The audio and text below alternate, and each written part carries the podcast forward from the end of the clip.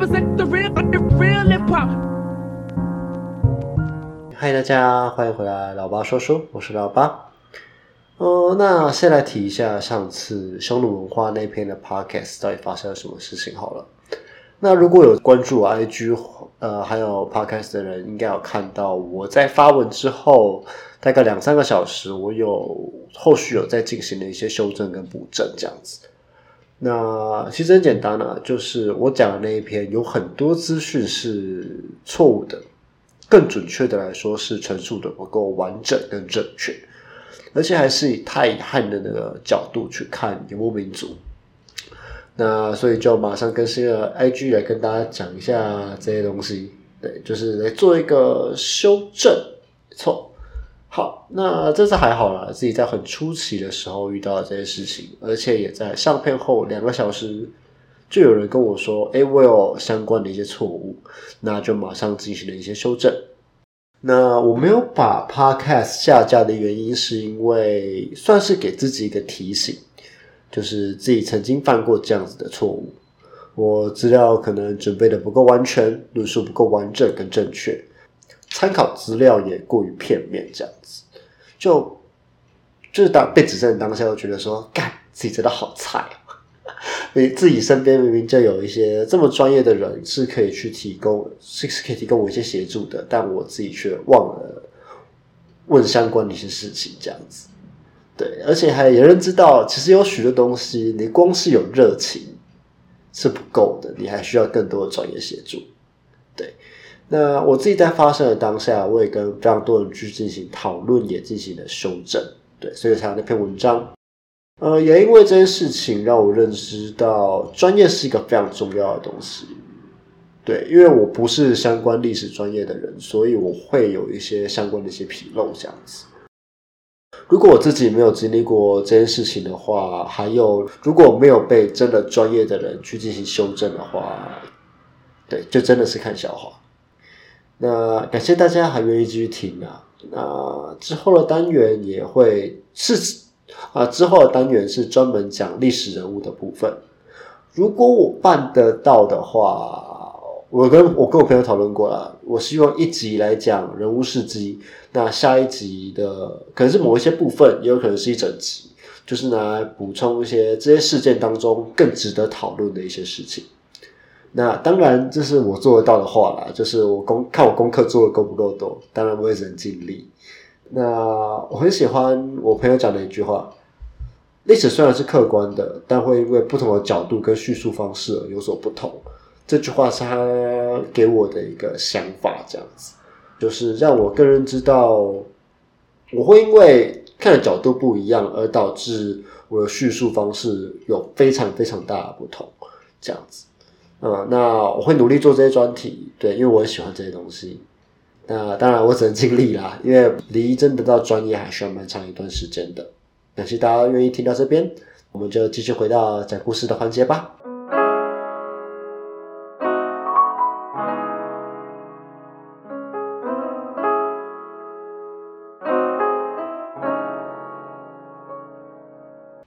好，欢迎回来，老八说书，我是老八。上次有提到匈奴的一些文化、政治、婚姻等等的一些简介。那这集就让我来跟大家聊聊匈奴的一些故事吧。第一章，我有些大胆的想法。今天要讲的主角是茂顿单于。在讲他之前，我想先介绍一个人，就是他的父亲，名叫做头曼。他是开创匈奴黄金时代的一个大单于。他和同时期的秦始皇相同，都是非常具有改革思想的领导者。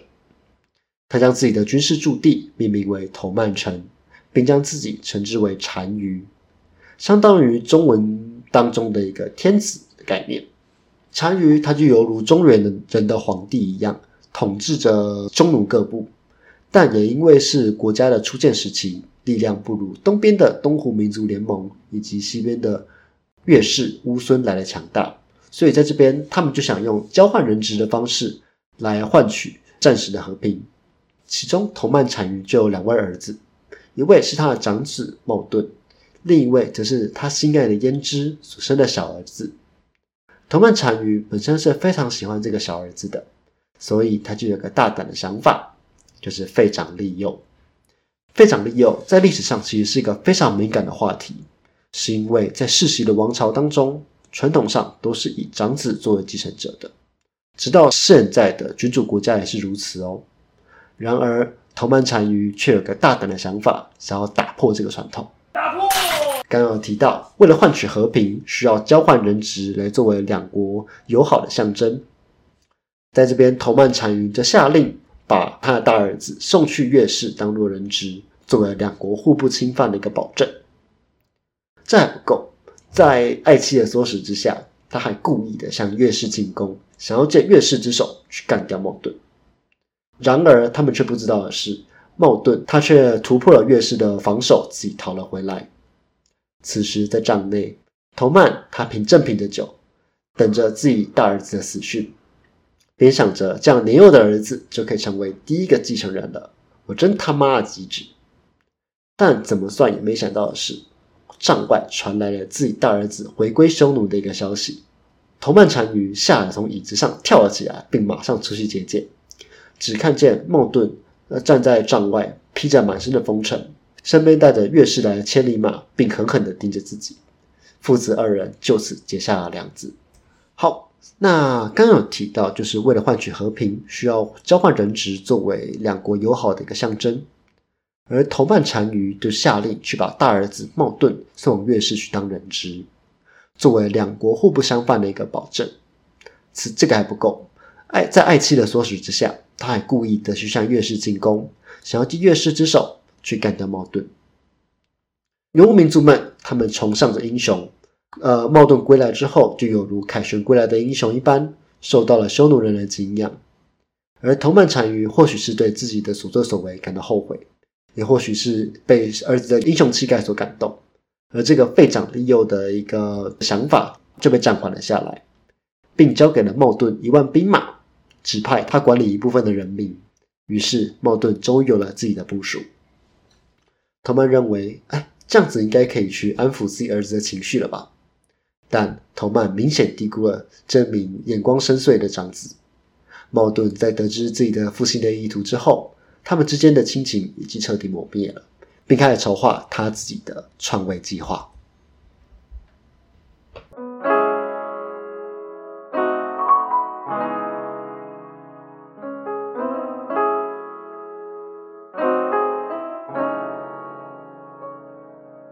第二章，狼若回头，不是报恩，就是报仇。在茂盾拥有了自己的部署之后，便对自己的部署开始进行了严格的训练。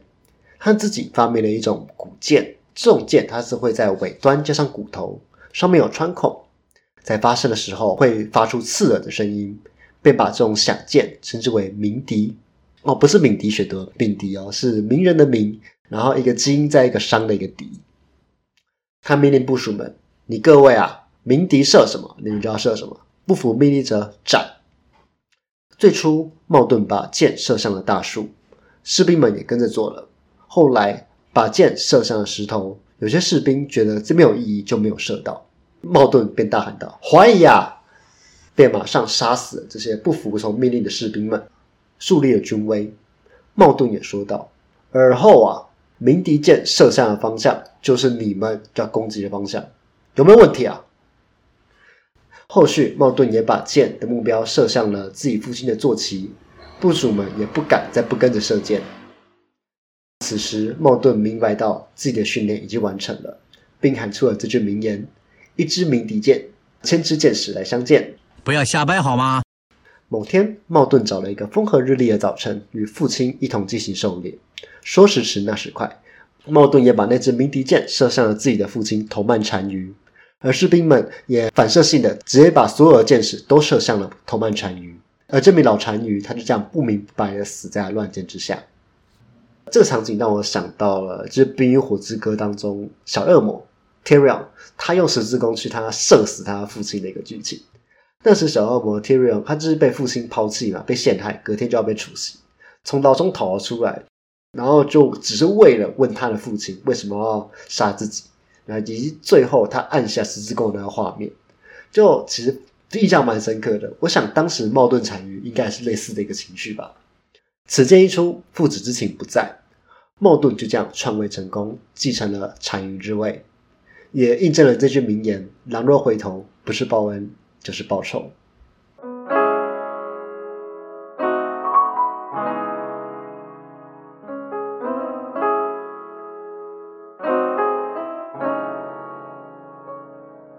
第三章，刀在手，跟我走，杀东湖，抢帐篷。茂顿在弑父自立为单于之后，这个消息马上传到了东边的大哥东湖联盟的耳中。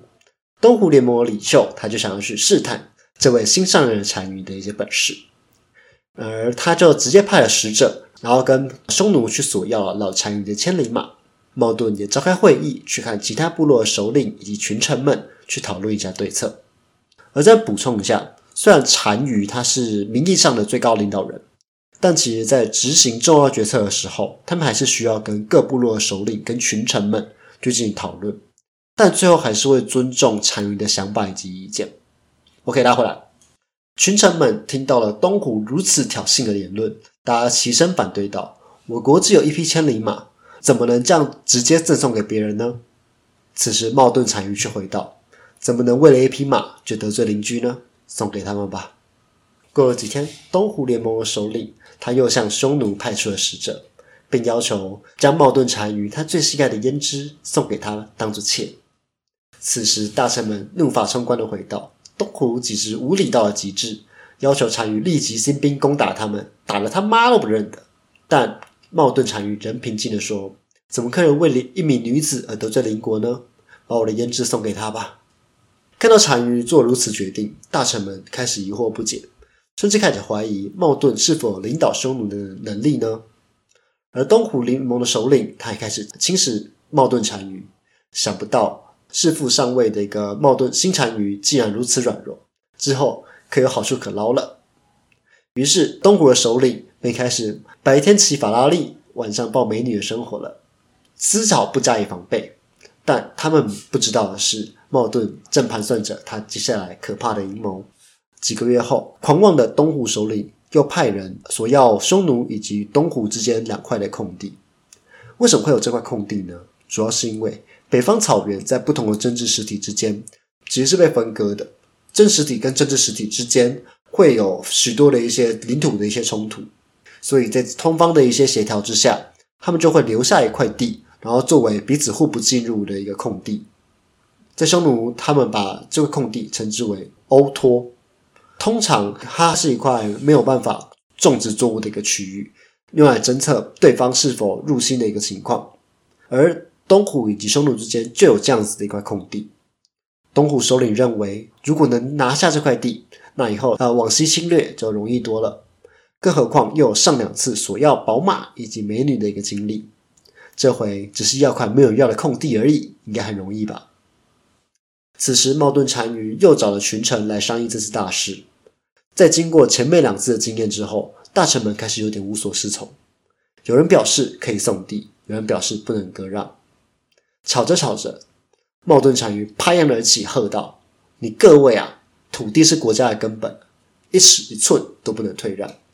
便把主张送地的大臣们全部都斩了，并火速点招了兵力，准备攻打东湖。在一个月黑风高的夜晚，一群匈奴骑兵们拿着亮晃晃的马刀出现在了东湖边境。茂顿喊道：“刀在手，跟我走，杀东湖，抢帐篷！”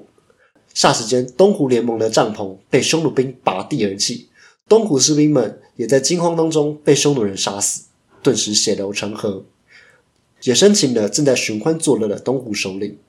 这不可一世的东湖领导人就这样跪在了茂顿的脚下。此时的茂顿没有一丝的怜悯，顷刻间，只见手起刀落，茂顿便斩下了这位仇人的头颅。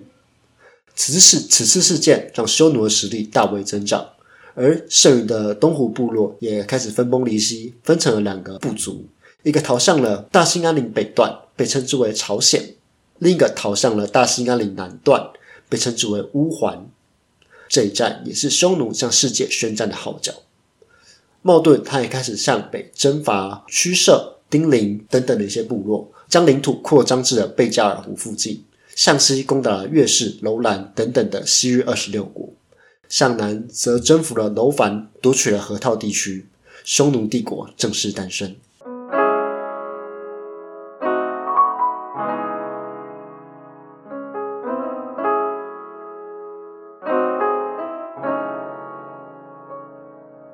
第四章，中国首家嫁女儿朝代上线啦！随着匈奴帝国越来越扩大，已经威胁到汉王朝在中国北部的一个统治。在公元前两百年，汉高祖刘邦曾经调动了三十二万大军，想要出征匈奴，并且顺便去平定韩王信的内乱。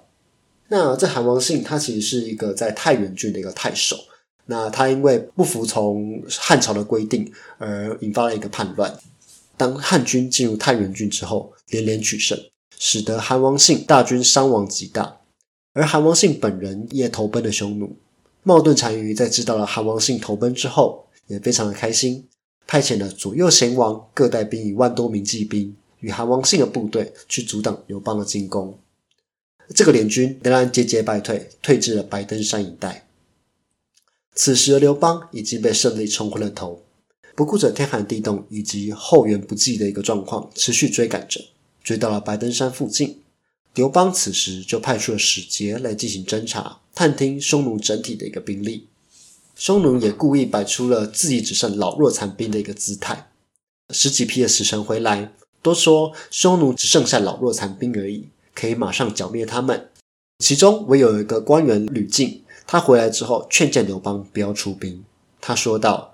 两军打仗应该展现自己军力的一个威武，但今天匈奴却只摆了一些扰弱残兵给我们看，其中肯定有诈，不可妄动。但此时刘邦非常生气的呛了吕敬说：“你这个齐国奴隶，我军的声势正旺，你居然还说这种丧气话！当然啦，把他关起来，等战胜了之后，我再回来再行处置。”而刘邦他也马上起兵继续追赶了匈奴，殊不知他已经落入了冒顿的圈套当中。为了快速追赶匈奴，刘邦的车队以及步兵已经拉出了非常一大段的距离。终于已经追到了平城附近时，失去步兵的汉朝部队惊觉草丛以及浓雾当中出现了一大群的匈奴士兵。刘邦在这时才惊觉自己被包围了，就这样汉军被困在白登山上七天七夜，不论左冲右突，仍然无法冲破匈奴的防御，史称白登之围。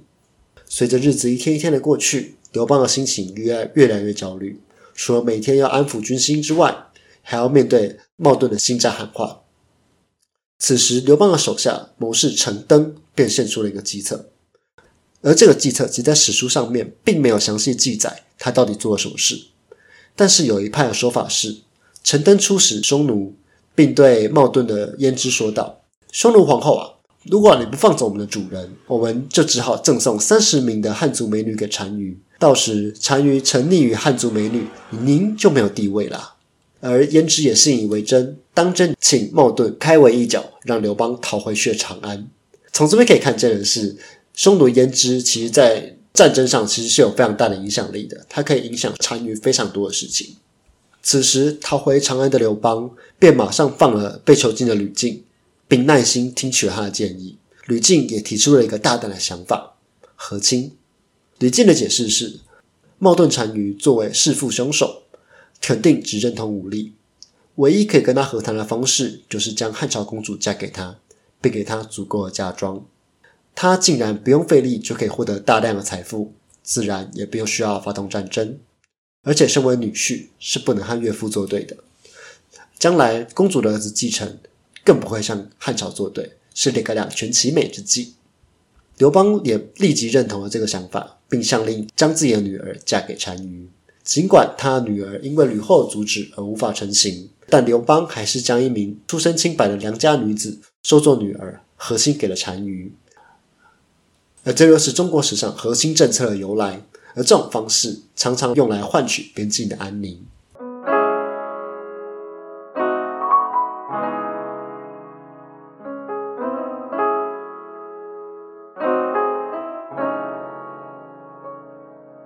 第五章，太太，我要喜欢你啊！太太，到了汉高祖十二年，汉高祖驾崩，由刘盈继任，史称惠帝。但其实实权是掌握在惠帝的母亲母吕后手里。此时，茂顿又有了新的动作。他知道高祖驾崩之后，命令手下写了一封国书给吕后。而虽然文字洗练工整，但语气却非常的轻薄。大致上的意思是，得知吕后丧夫成寡，冒顿单于有想与其联姻的念头。再白话一点，可以翻成“太太，我要喜欢你啊，太太。”这对西汉来说，其实是非常大的挑衅，也对吕后是非常大的侮辱。朝内重臣一度想杀了匈奴来使，甚至军官樊哙更呛说：“给我十万兵，我直接碾平匈奴给你看。”但有一名大臣季布提出了不同的一个想法。首先，他先反驳了樊哙，便说：“当年白登之围时，先帝被困在白登山，你呀，樊哙就只会在旁边混分，根本无法拯救先帝。现在还敢讲这种话，真的是该死！应该以国家以及人民为重，望吕后三思。”吕后在听完大臣季布的分析之后，觉得非常有道理，于是忍下了被羞辱的情绪。写封呃措辞委婉的婉拒函送回给了单于，内文大约是形容自己年老色衰，配不上单于，只好送上两轮御车作为礼物赔偿。讲白一点，这已经不是婉拒，已经是哀求了。而茂顿接到回函之后，也顺水推舟的就这样放过了西汉一马，也写了封言辞谦卑许多的回函，大意是我不太懂中国的礼数，感谢陛下能赦免我的罪过。两国紧张的情绪才慢慢的冷静下来。而茂顿单于，他也判断汉朝短时间内并没有办法再造成威胁。而当时候西域是非常重要的一个经济命脉，所有的欧洲、中亚的一些货物都必须通过那里才可以传入中国。所以茂顿他也渐渐的把重心转向了西域，开始去征服越氏、楼兰、乌孙等等的西域二十六国。掌握了这条重要的经济命脉，也让草原帝国的版图更加的扩大。那最后来聊聊茂顿单于这个人好了。呃，一般我们在史书看到的匈奴人都是无知、野蛮、好残忍、好杀成性。但现在回头看一下冒顿单于这个人，其实可以发现他其实是非常有雄才大略的一个领导者。他并不会因为一点点的挑衅而失去理智，但也会因为别人踏出到自己的底线而开始谋划着看何时能反咬他一口。另外，让我觉得印象深刻的是他给吕后的联姻信。我觉得这封联姻信，他并不是只有他想联姻这个想法而已，更多的是他想试探西汉是否还有这个能耐可以和匈奴抗衡。因此，他要确保西汉不会威胁到自己，他们才把自己的爪子伸向西域，得到更大的利益。并而且是在史书上面有许多投降匈奴的军官，如赵信、卫律等等人都没有被杀死。都是被奉为上宾，可见匈奴好杀成性的这刻板印象是不太对的。他们其实非常的聪明，并且具有雄才大略。好，最后匈奴史的第一章就先到这边告一段落啦。其实冒顿单于还有不少故事可以讲啊，我只是挑选了几个我觉得比较有趣的部分分享给大家。毕竟我给大家就只是一个类似导读的概念而已。由于历史真的过于庞大，想知道更多的听众。可以去资讯栏看看我绘制的地图以及我的参考资料们。下次我就来讲讲匈奴他是如何去丢失他的化妆品生产基地的故事吧。那最后就推荐一首歌给大家，是一首应景的《男子汉》。这首是迪士尼《花木兰》的主题曲，也是大相信是大家的童年啦。对，这样是呃像是什么男子汉，行动快速像那江河湍急。对，就是大家应该都有印象，这个花木兰的一个故事，就是去打匈奴。